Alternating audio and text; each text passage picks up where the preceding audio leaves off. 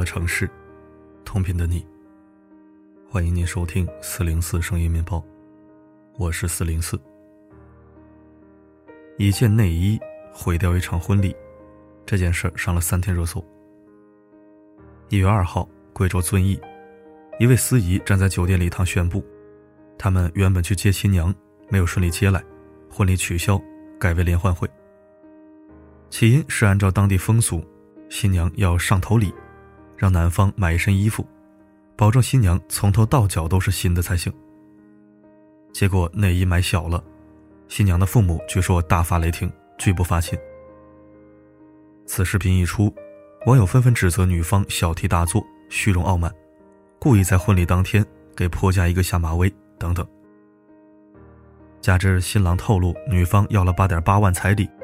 更是几乎坐实了女方贪财拜金、坐地起价的罪名。无数人在留言区看笑话，追问女方什么时候退彩礼。然而没多久，新娘、新娘的爸爸、新娘的妈妈，以及当地知情人士陆续出来补充细节。总结起来，大致有这几点：第一，按照当地风俗，给新娘的内衣买小了，并不是小事儿，而是类似于给新娘穿小鞋。故意压她一头的意思。大多数人宁愿买大，也不会买小。新娘的婆婆却在女方一再提议一起去买，并告知了尺码的情况下，自作主张买了最小号。第二，新郎和新娘相识三四年，已经领证，新郎给了八点八万彩礼，而新娘父亲为女儿陪嫁了红木家具、家电、被褥，还有现金十万块，远远超出彩礼。至于彩礼，肯定会协商退彩礼。第三，双方在交流内衣问题时发生争执，一次新娘的朋友被迎亲队伍中一名女子打了一巴掌，新郎也缺乏诚意，质问新娘：“明给你说买不到，穿旧的不行吗？”女方对其态度十分失望。当然了，以上是各执一词，具体经过只有当事人最清楚。不过，随着女方的补充。舆论开始发生反转，不少人称赞新娘有一个好父亲，没有碍于面子让女儿在大婚当天受着委屈出嫁。也有网友嘲笑男方一家抠抠搜搜，凑了八万八彩礼，高攀了别人家女儿，没有底气，想故意给新娘一个下马威，弄得鸡飞蛋打，自讨苦吃。总之，不管事情真相如何，这对新人的婚礼泡汤，无论从哪一方的视角来看。都算得上是及时止损。一件内衣引发的离婚，像极了许多令人眼熟的场景。男人和女人吵架，男人不停强调彩礼、彩礼、彩礼，女人不停强调态度、态度、态度。男的怕吃亏，女的怕受气，两方各不相让。其实男方不知道的是，可能女方在意的真的不是那点彩礼。人家要是果然贪财卖女儿，又怎么舍得八万八卖掉自己的女儿呢？还陪嫁一大堆东西呢？而且在这场争论中，有一个词很有意思，叫“压一头”。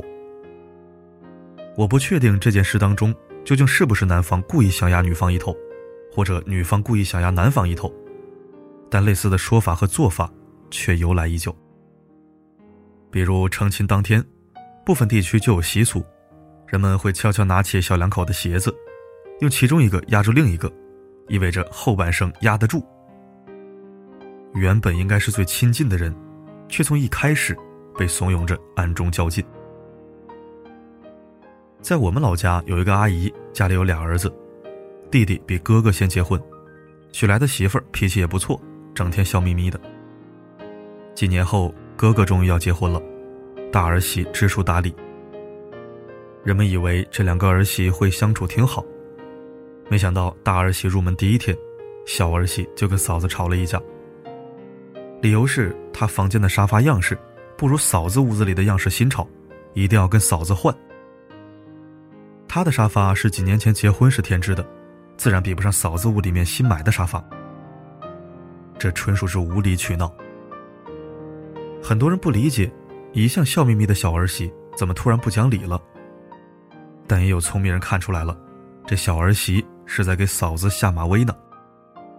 他担心嫂子比自己文化程度高，又是长房媳妇，将来不料理家务，把她当丫鬟使唤。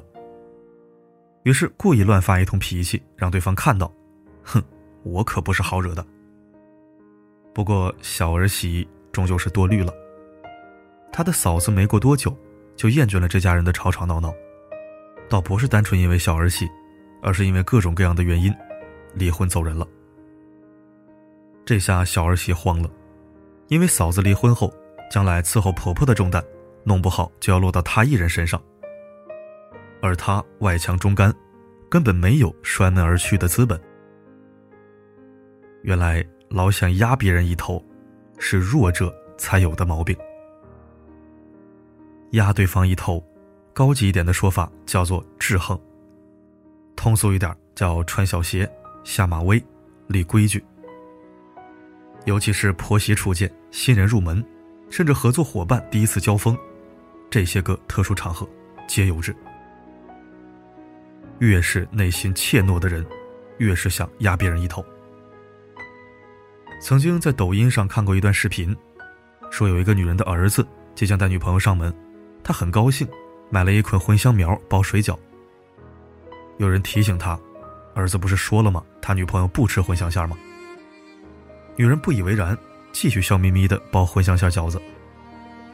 果然，吃饭的时候，女孩咬了一口，发现是茴香馅，轻轻皱了下眉，但出于礼貌，还是硬着头皮吃下去了。女人笑了。得意地说：“你看，谁说他不吃茴香馅的？假如女孩当场翻脸不肯吃，他还可以卖惨。我辛辛苦苦做给你，你凭什么挑三拣四啊？可他明明只要不包茴香馅，就什么事儿都没有，却非要在本该皆大欢喜的场合去添堵，只为重新确认自己的威信。要么压得住儿媳，要么让儿子做一个选择。”说到底，是骨子里少了那么点自信和安全感。于是剑拔弩张，汗毛倒立，像遇到了危机的动物，抢先把自己最凶恶、最刻薄的一面给人看。想想，也怪可怜的。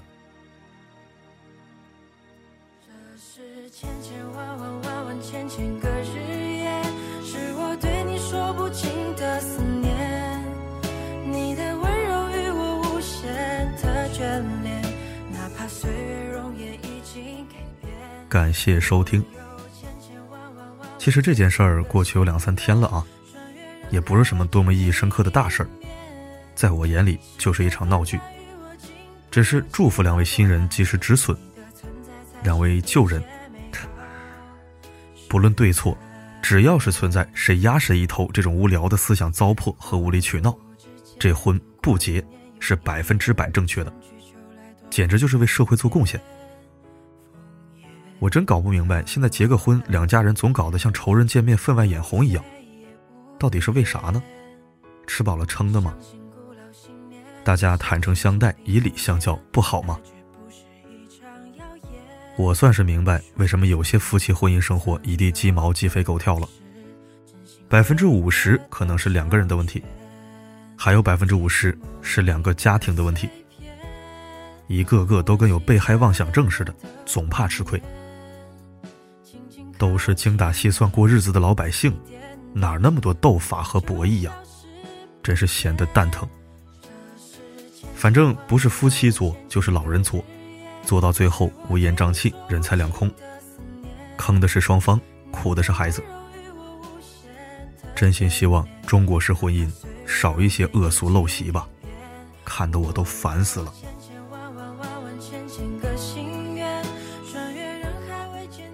对于今天的文章，你有何看法呢？不妨在留言区写下你的想法。好了，本期分享就到这里，我是四零四，不管发生什么，我一直都在。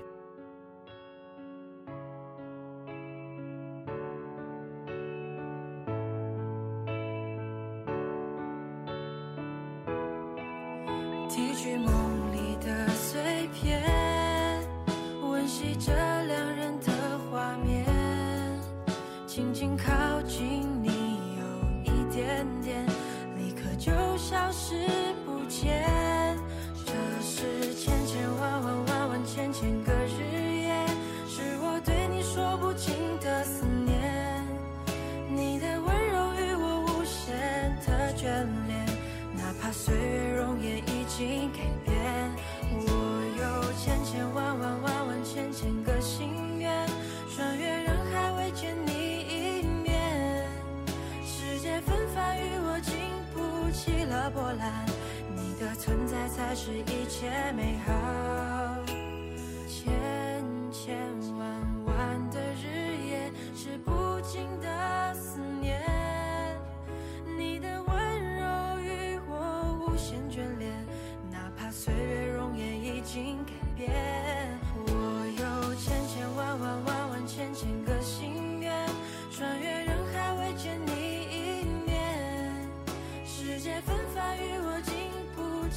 波澜，你的存在才是一切美好。